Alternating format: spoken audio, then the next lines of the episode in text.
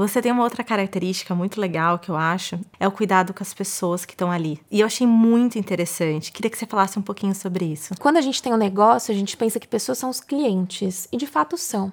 Só que os primeiros clientes de qualquer negócio são os próprios funcionários desse lugar. Por exemplo, eu tô no mercado de luxo. Nem todas as minhas funcionárias têm experiências de luxo. E o melhor jeito de eu ensinar para elas como que um cliente de luxo é tratado é tornando-as clientes de luxo. E foi muito maravilhoso. O feedback que eu tive de todas as funcionárias tiveram um dia em que elas foram servidas. Juliana, você é muito ativa nas redes sociais. Eu queria que você falasse um pouquinho sobre isso. Eu estava acompanhando uma dermatologista mais velha e ela me falou: você precisa começar a aparecer na rede social. Eu lembro que eu falei: não. Né, não, não vou fazer isso porque não tem nada a ver comigo, não tenho liberdade com a câmera.